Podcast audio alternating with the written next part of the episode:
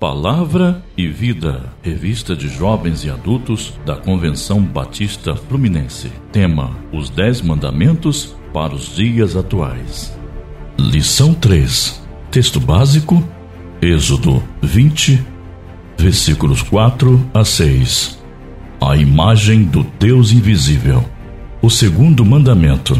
Êxodo 20, versículo 4 não farás para ti imagem de escultura. Introdução Quando meu filho era criança, ao me ver arrumar as malas, correu até o seu quarto, me trouxe seu aviãozinho de brinquedo e perguntou: Papai, você vai viajar em um desse? Sim, respondi com certa ironia. E você cabe aqui, papai? No dia do meu embarque, ele foi comigo ao aeroporto. No caminho, ele viu vários aviões no céu e os comparou ao seu aviãozinho. Não passava na cabeça dele como seu pai caberia em uma aeronave. Quando chegamos ao aeroporto, logo depois do meu check-in, levei-o até uma grande janela de vidro, de frente para a pista de pouso e decolagem. Seus olhos se arregalaram sua mente, ainda ingênua, tentava comparar a gigantesca aeronave à sua frente com o seu aviãozinho. Da janela, ele observava o plano inverso. O avião era imenso e as pessoas eram pequeninas. Foi então que ele me fez uma pergunta que nunca esqueci: Pai, pai, você vai encolher para entrar dentro do avião? Não cabe na mente das crianças a dimensão das grandezas. Por isso, elas tendem a reduzir o tamanho de quase tudo. O segundo mandamento é um alerta às mentes dos adultos que insistem em raciocinar como a das crianças. Este mandamento impede o homem de esculpir ídolos ou fazer imagens para representar Deus. A proibição é óbvia Qualquer tentativa de esculpir Deus em madeira, gesso, latão, ainda que bem adornado, com o mais raro metal deste mundo, o artesão apenas estaria reduzindo o tamanho de Deus e comparando-o à dimensão humana.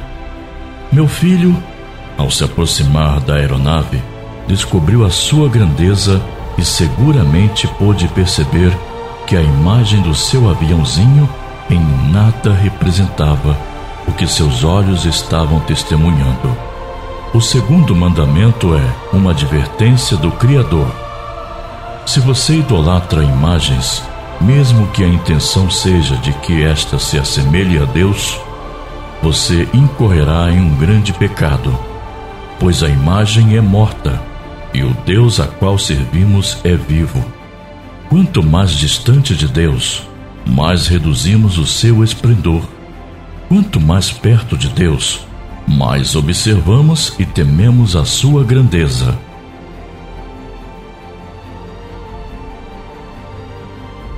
Tópico 1 Por que o homem tende a fazer esculturas e contrariar o segundo mandamento? A adoração a imagens, a adoração a imagens é mais antiga que a adoração ao próprio Deus.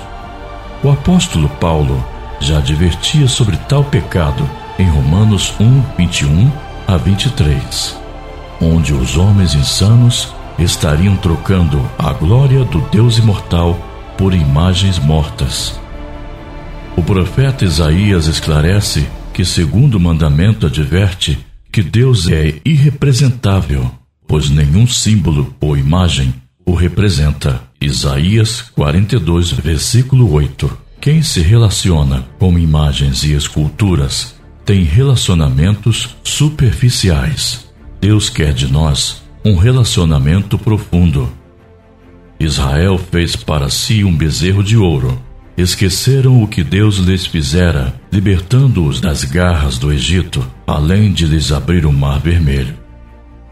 No século XVIII, surgiu o movimento de iconoclasta, movimento dedicado à destruição de imagens. As imagens, ícones e pinturas foram apagadas nas igrejas em especial no Oriente. Entretanto, o segundo concílio de Nicéia, em 787 d.C., onde fora realizado o sétimo concílio ecumênico, tornou legítima a veneração de imagens de santos católicos romanos e declarou herético todo o movimento iconoclasta. A partir desta data, não somente aumentou a idolatria às imagens, mas cresceu a veneração às relíquias chamadas de sagradas. A Igreja de Constantinopla, atual Istambul, dizia possuir a cabeça de João Batista e o corpo de Estevão, primeiro mártir, o que lhes garantia a proteção da cidade. A reforma protestante, em 1517, teve como um de seus propósitos o cumprimento do segundo mandamento. Ainda que na paróquia de Lutero, bem como em algumas igrejas luteranas, atualmente existissem pinturas que registram cenas bíblicas, embora quase nenhuma imagem. Calvino afirmava, citando Gregório, que as imagens são para cultos e que imagens e esculturas que tentam representar Deus são mentiras e vaidades humanas. São para incultos. Os símbolos da fé cristã por séculos não são necessariamente imagens que contrariam o segundo mandamento. A cruz, a Bíblia e os elementos da ceia do Senhor são ícones que despertam a fé. Os batistas, em especial, entendem que tais símbolos não conferem graça o homem, durante séculos, acreditou que as imagens eram mediadoras para que pudessem ter acesso a Deus invisível. O segundo mandamento é uma advertência. Não há imagens entre nós e Deus que possa validar algum tipo de mediação ou intercessão. Só existe um mediador entre Deus e o homem, a saber, Jesus Cristo. 1 Timóteo 2, versículos 5 e 6. Pois o próprio Cristo é a imagem do Deus vivo. Colossenses 1, versículo 15. Tópico 2. Consequências da desobediência ao segundo mandamento. Para os que insistem na idolatria, o segundo mandamento tem uma dura sentença: a aflição até a quarta geração. Êxodo 20, versículo 5. Nos assusta quando Deus afirma ser zeloso. O sentido mais próximo para o entendimento da palavra zeloso é ter ciúme da noiva amada. E o castigo pelo descumprimento do segundo mandamento é o sofrimento até a terceira e a quarta geração por causa dos pecados dos pais no passado. Uma leitura superficial deste texto pode parecer que Deus é vingativo e sua sentença aos que o traem é o sofrimento aos pais e que este alcançará os seus filhos, netos, bisnetos e tataranetos. Entretanto, o que está escrito no segundo mandamento é que as gerações irão sofrer a iniquidade dos pais, ou seja, a adoração a imagens promove um canal que deságua na depravação humana. Quando o homem troca a glória de Deus por imagens de aves e répteis ou coisa semelhante, na verdade está cometendo iniquidade, onde tal erro abre as portas da violência, da desigualdade, malícia, avareza, maldade, inveja, homicídio, contenda, engano, malignidade. Romanos 1, 23 a 29. A sociedade atual vive atolada na lama da iniquidade, colhe os frutos amargos da herança dos seus pecados de idolatria. Os pais hoje olham para o futuro e se perguntam que mundo deixarão para os seus filhos, quando na verdade deveriam se preocupar de outra forma. Quais os filhos deixarão para este mundo? Que possamos afirmar como Josué, que advertiu ao seu povo e fez valer o segundo mandamento, cancelando a adoração aos ídolos, e preocupado com sua geração, afirmou que serviriam apenas ao Senhor. Josué 24, verso 15. Tópico 3 Benefícios aos que adoram apenas a Deus. O segundo mandamento pode ser resumido com uma ordem contra toda e qualquer profanação e tentativa de representar a imagem de Deus, seja por escultura ou pintura. Por estas, criar um acesso ao Criador. Nosso relacionamento com Deus sempre parte do princípio de causa e efeito. Por isso, o salário do pecado, causa, é a morte, efeito. Entretanto, servimos a Deus que é perfeito em amor, sabendo que Ele é justo, mas também é amor. Jesus nos apresenta o desdobramento desse amor, misericórdia e graça. A misericórdia de Deus retira de nós os efeitos da causa. Efésios 2, versos 3 a 5. A graça nos presenteia com favores de Deus. Ainda que não sejamos merecedores, a misericórdia retira o castigo que merecemos. Ao cumprir o segundo mandamento, Deus nos concede misericórdia até mil gerações. Deuteronômio 7, verso 9.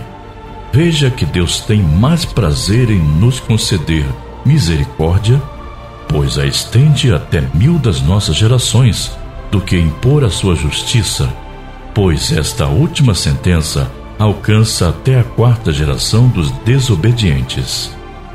Jesus, com a obra da cruz, nos trouxe misericórdia, cancelando qualquer dívida do passado, oriunda dos nossos antepassados Colossenses 2, versos de 13 a 15. Para pensar e agir, você consegue perceber que na atual sociedade existe adoração a imagens? Será que o horóscopo é um exemplo que fere diretamente o segundo mandamento? Será que na igreja evangélica dos nossos dias existem imagens e idolatria que materializam a fé estão sendo utilizadas como mediadora ao Deus invisível? Se o segundo mandamento nos adverte a não adorar a Deus através de imagens e tampouco por elas produzir um acesso a Deus, qual seria a forma correta de adorar ao Senhor? A Bíblia diz que somos imagens e semelhança de Deus. Nem por isso podemos cometer a autoidolatria Deus nos dotou de capacidade criativa e de liderança, pois somos capazes de raciocinar, analisar, planejar e visualizar o futuro. Nós criamos literatura, arte, música e poesia. Somos, de certa forma, muito limitadamente semelhantes a Deus. Nosso caráter tende à fraqueza. Não amamos como Deus ama entendemos muito pouco do plano espiritual. Contudo, nenhum outro ser neste mundo se assemelha a Deus como nós. Salmos 8, versos 4 a 8. Qual então seria nosso exemplo perfeito da imagem de Deus? A resposta é Jesus. Quem me vê a mim, vê o Pai. João 14, versículo 9. E a Bíblia diz que devemos buscar essa mesma semelhança. Romanos 8, 29. Se Cristo é a imagem do Deus vivo, nós, iguais a Cristo, refletiremos a imagem do Deus vivo. Como isso se dará? A resposta está em 1 Coríntios 15, de 50 a 53 e 1 João 3, verso 2. Leitura diária. Segunda, Deuteronômio 4, versos de 15 a 19. Terça, Tiago 1, versículo 25. Quarta, Salmos 115, versículos de 1 a 8.